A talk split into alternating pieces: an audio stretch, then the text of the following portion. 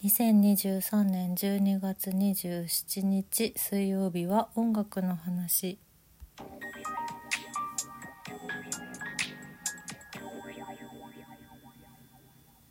今年最後の音楽の話です。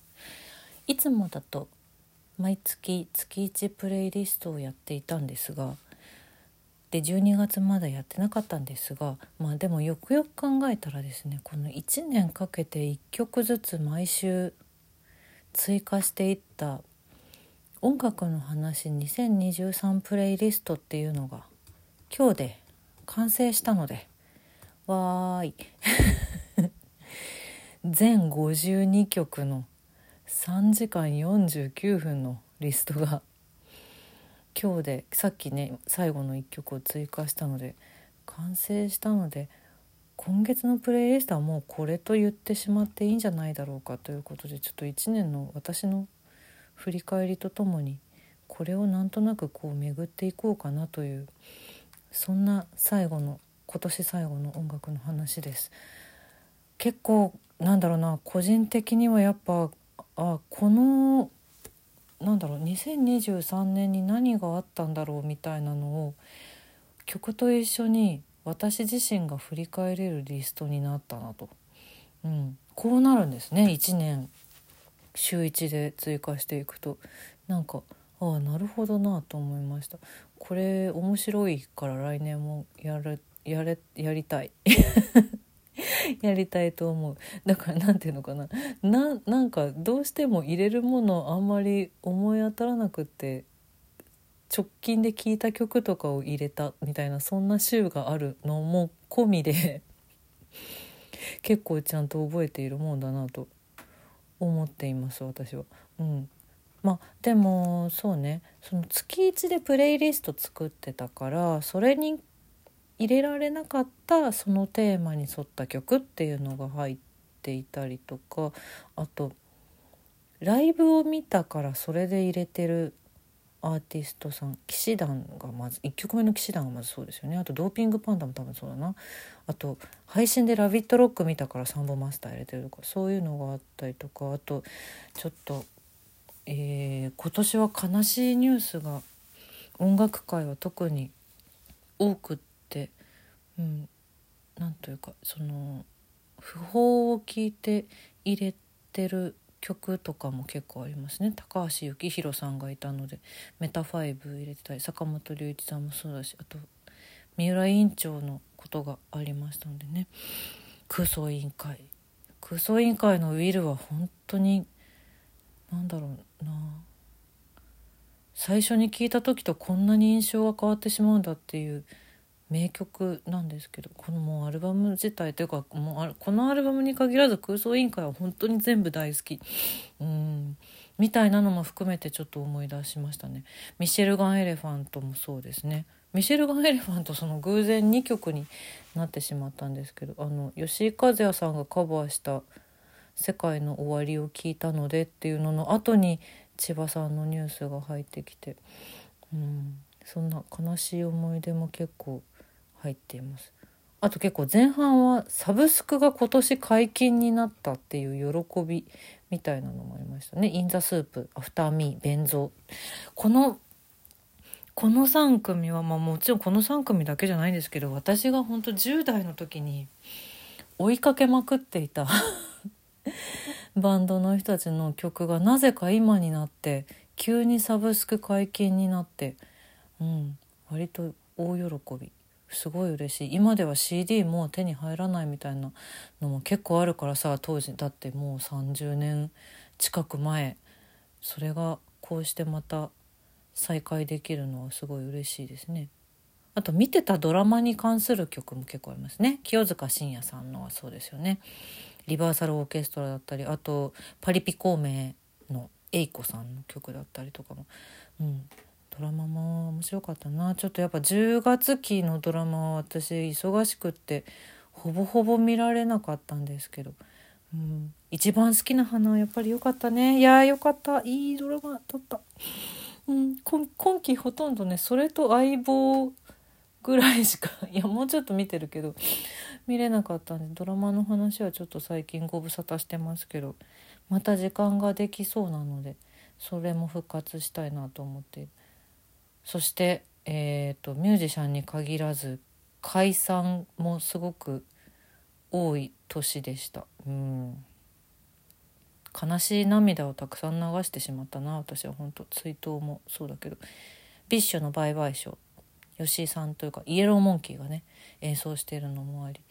そして斉藤和義さんの「空に星が綺麗は私が大好きだった漫才師さんコマンダンテの出囃子でした。コマンダンテお二人とも今もがすごいそれぞれで活躍してますけどそして結果追悼になってしまった追悼じゃないわ。解散に関する曲になってしまった和牛さんの出囃子ニートビーツの和牛でツイストとかね。まあまあでも和牛さんもね来年3月までということなので。うん。でもこちらもお二人とも今後も活動されるということなので私はもうこれからも追い続けます。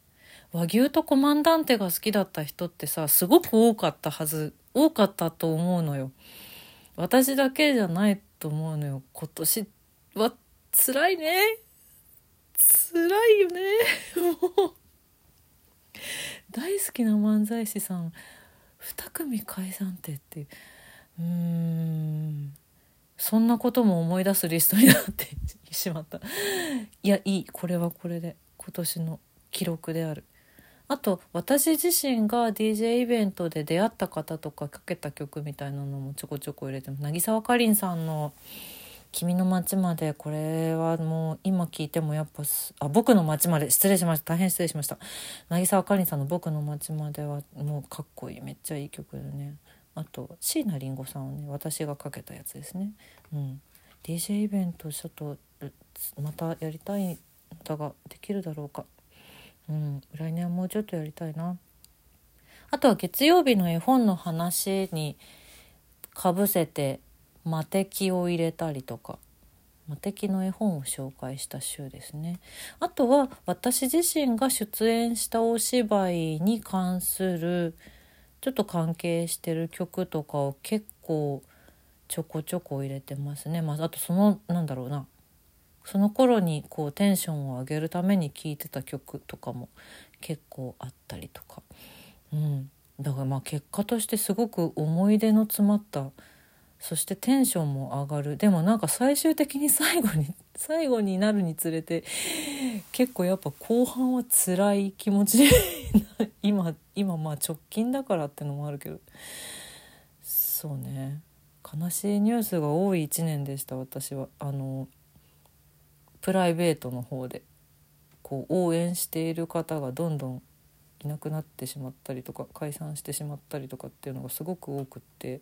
うん、お芝居のお仕事自体は本当にすごく充実していて。たくさんたくさん楽しくいい思い出も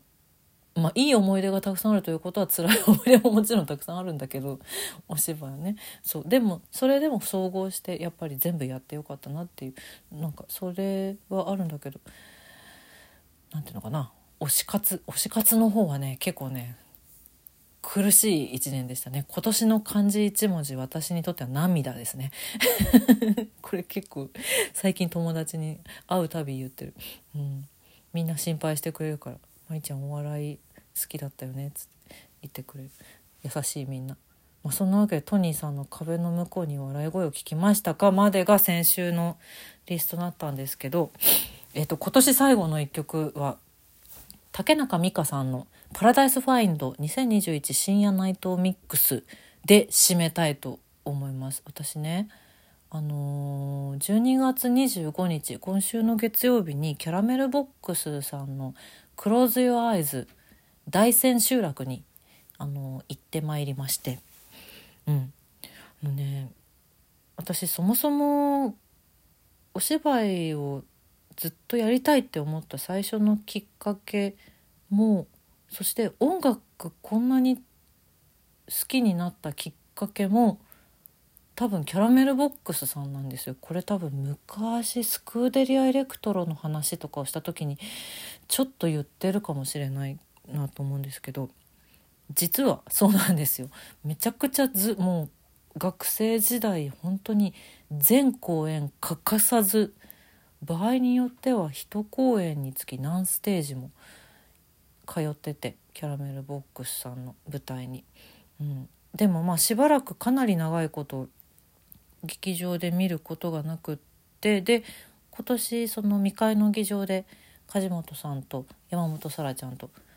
共演したこともあってそのお二人が出てるというのでもう絶対に見たいと思ってそしてあの「クローズ・アイズ」って私絶対絶対見てるし多分すごく好きだっためちゃくちゃ好きだったっていうなんかそのめちゃくちゃ好きだったっていう気持ちだけが強く残っていた公演だったのでなんかそのあえてあのー、おさらいせず何の用意もせず見に行ったんですけどあのおみもう見た方分かると思うけどオープニングダンスの曲のね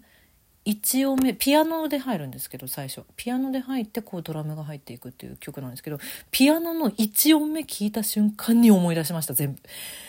こんなことってあるんだね。もうダンスシーンの曲ほんと全部口ずさめるぐらい聞き込んでいた。サントラ持ってるから。っていうのを思い出して。本当はねだからそのダンス曲「クロス・ヨア・アイズ」を入れたかったんですけどそれはちょっとサブスクには入っていないので、えー、聞いた方ならわかる。この竹中美香さんの「パラダイス・ファインド」を今年最後の一曲。私がすごく久しぶりにキャラメルボックスさんを見に行った思い出というのでちょっと今年のプレイリストを締めたいと思います。